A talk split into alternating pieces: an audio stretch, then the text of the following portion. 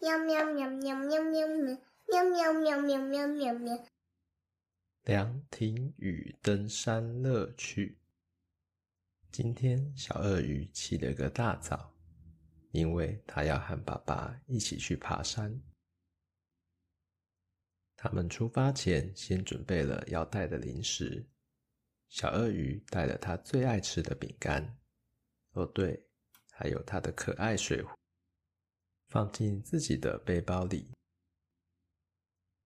今天他们要挑战的是秀才登山步道。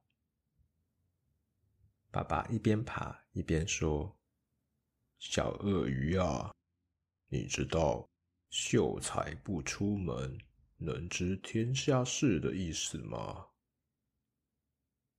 不知道诶，是不是秀才都在家里看手机的意思啊？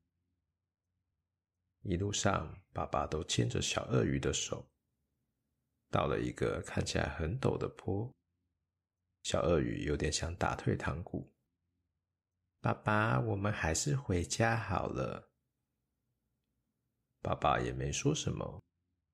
正当要牵着小鳄鱼原路折返时，突然后面来了一大群游览车下来的游客，前方还有导游一边讲解。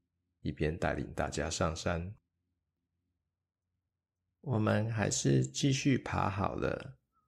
小鳄鱼说：“爸爸笑着牵起小鳄鱼的手，前往登顶的路上。透过导游，他们认识了相思树长什么样子，茶园种了绿茶、乌龙茶，以及芒果叶子容易割伤人。”到了山顶，大家有点气喘吁吁。小鳄鱼和爸爸坐在凉亭，把期待已久的饼干拿出来吃，吹着山顶凉凉的风，看芒草在风中摇曳。沿着原路下山时，他们一边用手机播放轻快的歌曲，一边感受汗水在脸上被风吹开的感觉。原来爬山就是上去的时候辛苦，下来的时候轻轻松松啊！